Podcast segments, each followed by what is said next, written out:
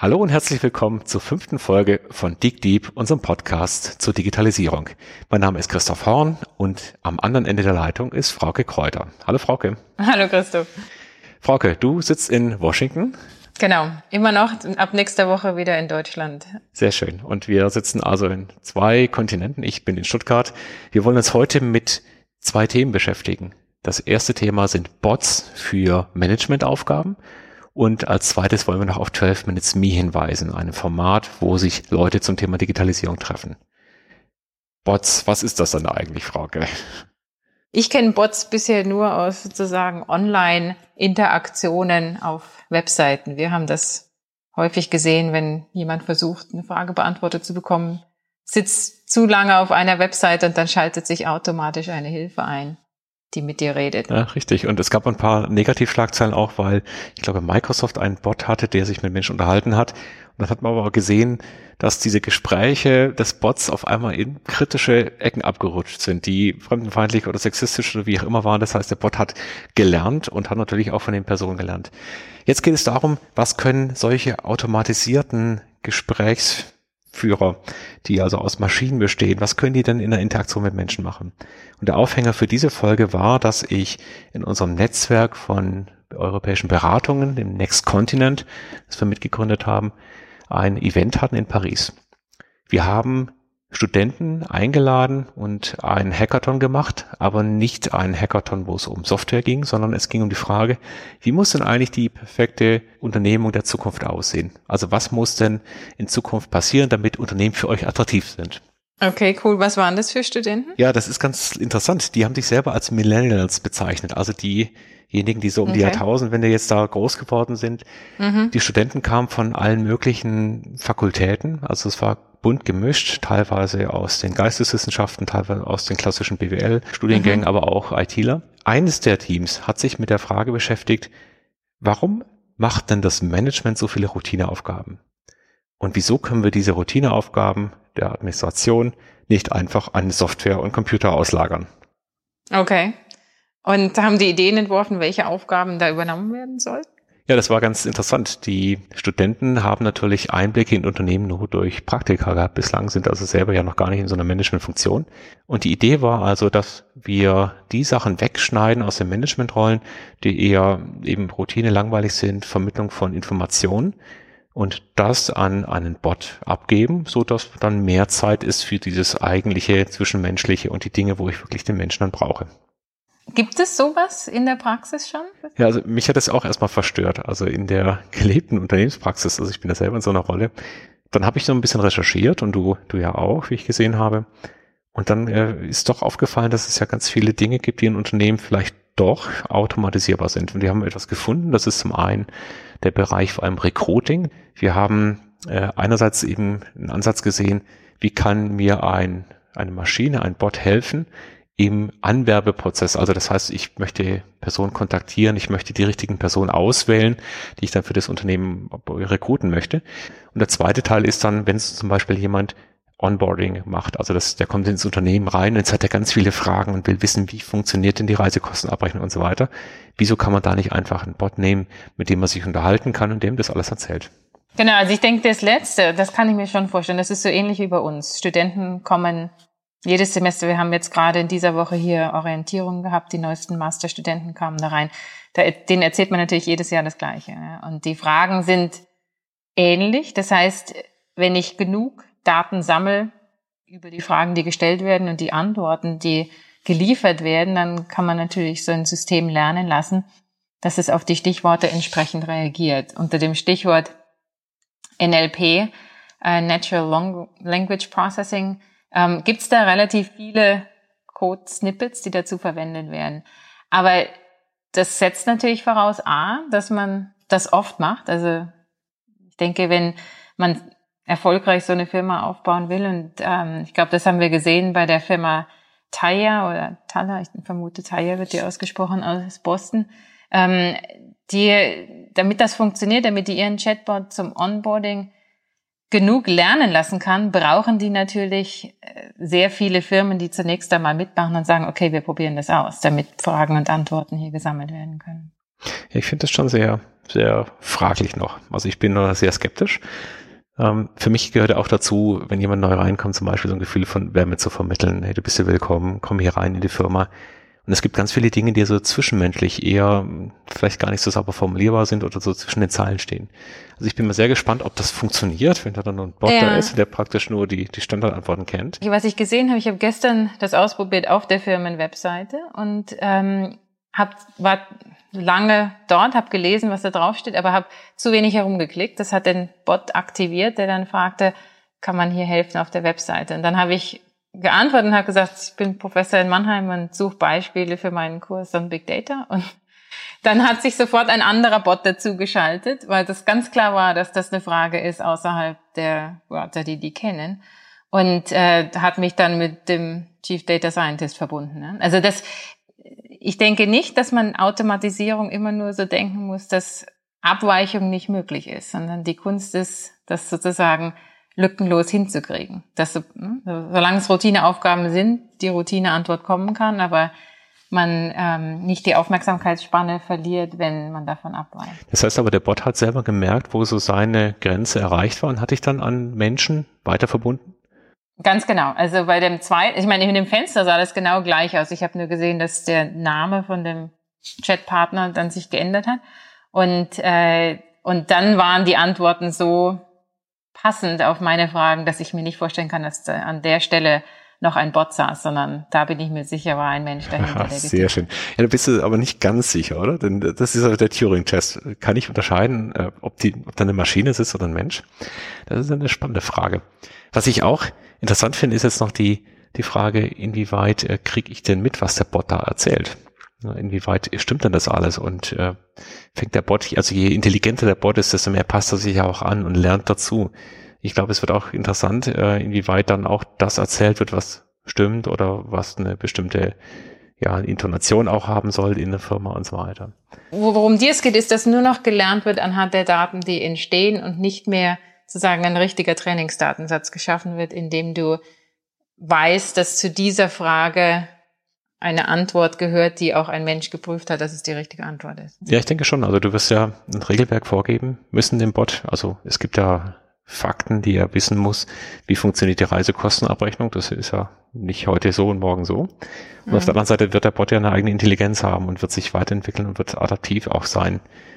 Und äh, so wie das bei Mitarbeitern ja auch ist. Also erzählt der Mitarbeiter das dem Nächsten, äh, was du eigentlich möchtest, ja, in der klassischen Kaskade der Hierarchien. Also vielleicht müssen wir noch Teamleiter für Bots in Zukunft haben und vielleicht finden wir dann auch mal die erste Firma, in der die Bots sich gewerkschaftlich organisieren. Mal schauen. Betriebsrat der Bots. Also eine Sache, die ich denke funktioniert viel besser, ist sozusagen einen Schritt vorher, nicht beim Onboarding, sondern bei der Jobvermittlung, also das Matchen von Jobs zu Leuten. Mhm. Das ist zwar vorgelagert dem Unternehmensprozess, aber da habe ich den Eindruck, passiert viel ähm, derzeit. Also eine ganze Reihe von Portalen bieten das natürlich an, so wie Online-Dating-Portale gibt es das mittlerweile für die Jobs natürlich auch. Ein Startpunkt ist häufig einfach nur Jobklassifikationen matchen. Ne? Die Firma sagt, ich brauche X und jemand meldet sich an mit Y. Das ist ja traditionelles Portal. Aber was interessant ist, sind die, die versuchen, das spielerisch anzugehen. Das heißt, entweder auf dem Portal direkt ähm, die Bewerber Spiele spielen zu lassen, um an Soft Skills dran zu kommen. Oder, und das hat mich extrem fasziniert, die Firma Knack äh, hat Videospiele, die über äh, PlayStation 4 angeboten werden und sammeln einfach im Hintergrund Informationen über ähm, Skills, die bei dem Spiel benutzt werden. Also wie kreativ sind die Leute, wie ausdauerfähig, wie extrovertiert und haben die Leadership-Fähigkeiten und ähnliches und äh, nutzen die dort gesammelten Daten, um dann Jobsucher äh, an entsprechenden Firmen vorzustellen. Ja, das kannte ich noch nicht, das ist spannend.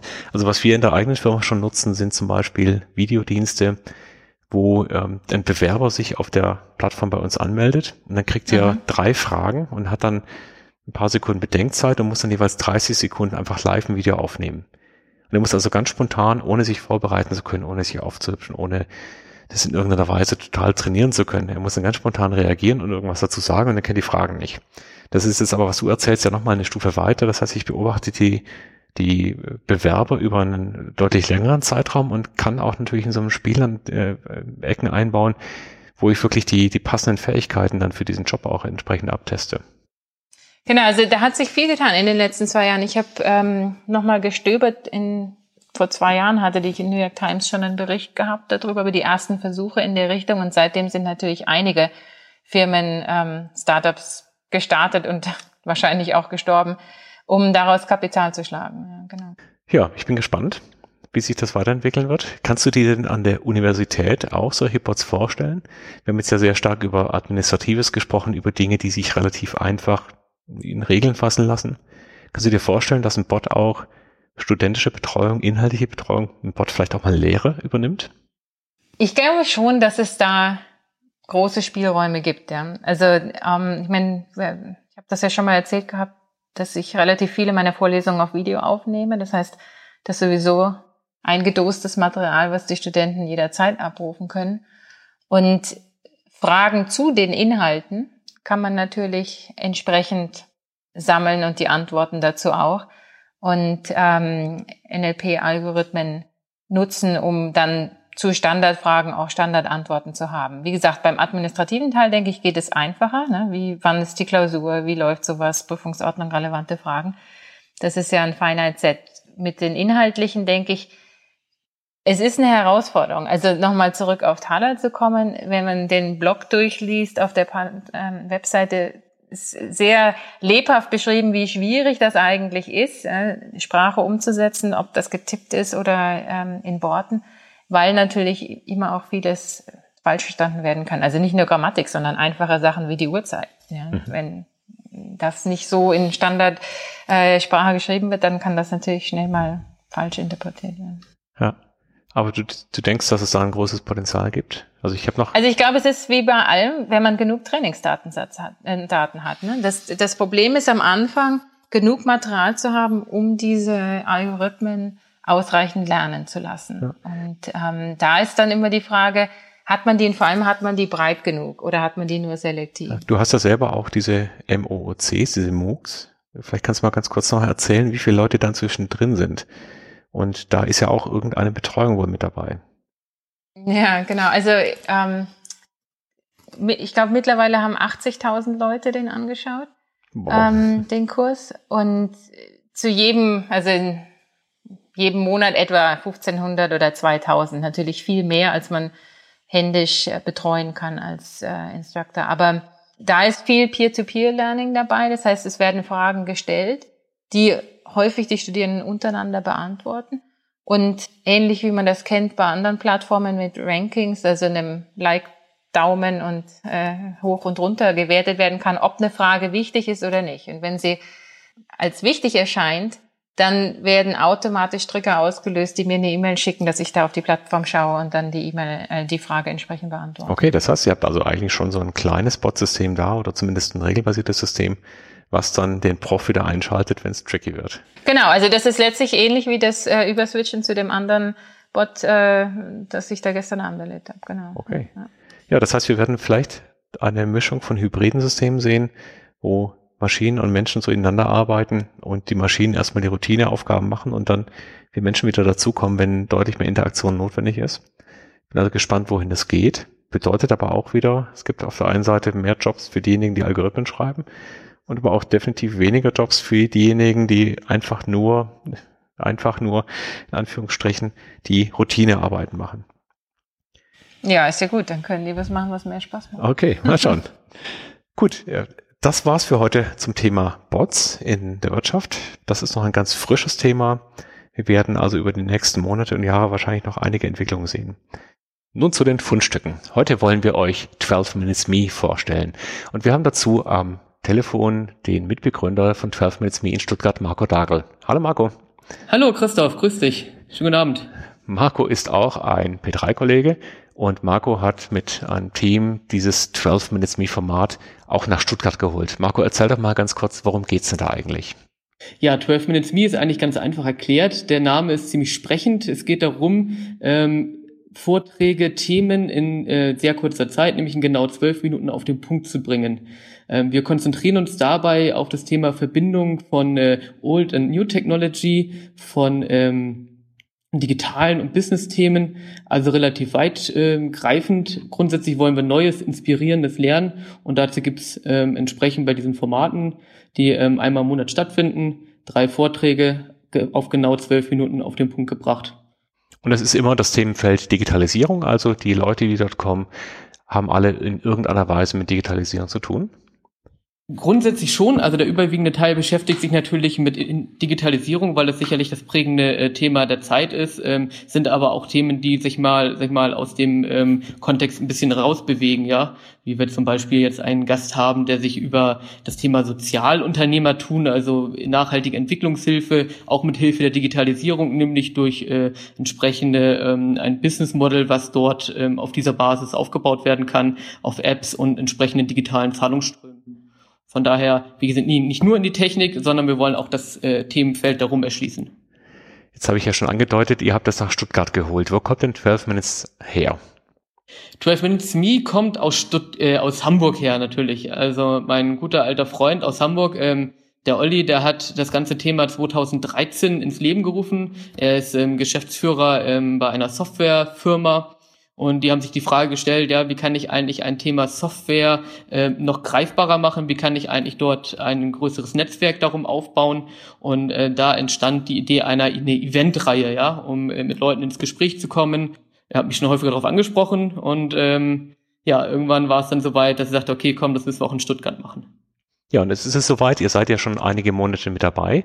Kannst du noch ganz kurz sagen, wann und vor allem auch wo das stattfindet? 12 Minutes Me findet in Stuttgart einmal im Monat statt, sowie auch in allen anderen Städten. Wir laufen da mehr oder weniger im Gleichtakt. Es findet immer am zweiten Donnerstag im Monat statt, um 19 Uhr. Und in Stuttgart findet das Ganze am Startup Campus statt. Da haben wir natürlich die besten Zugänge auf genau diese interessanten Redner und Themen, die wir uns da erwünschen. Prima. Also der Startup Campus ist im Stuttgarter Osten einer der Hotspots für Startups und Digitalisierungsthemen in Stuttgart. Ja, und da freuen wir uns natürlich, wenn wir noch ein paar mehr Zuschauer und äh, Diskutanten kriegen, vielleicht auch jemand, der vortragen möchte. Marco, vielen Dank für das kurze Interview mit dir. Sehr gerne, ja. Marco, herzlichen Dank und bis zum nächsten Mal. Tschüss. Herzlichen Dank, Christoph. Auch von mir nochmal vielen Dank, Marco. Freut mich, ähm, davon zu hören. Ich hoffe, dass ich mal vorbeischauen kann. Wie immer werdet ihr den Link zu dieser Veranstaltung und auch zu den Webseiten natürlich auf unserer Seite finden, und nämlich dickdeep.de. Und wir werden uns beim nächsten Mal mit der Frage beschäftigen, wenn euch das ganze Thema Digitalisierung eigentlich stinkt und ihr denkt, das ist ein totaler Hype, zehn Regeln, um eure Firma schön analog zu halten. Ich mag es lieber analog. Darauf freuen wir uns beim nächsten Mal und wir hören uns wieder. Alles klar. Danke, Christoph. Und an alle, falls andere Themen, Fragen oder Wünsche, Anregungen, ähm, bitte Kommentare auf der Webseite oder auf Twitter. Okay, bis zum nächsten Mal. Tschüss. Tschüss.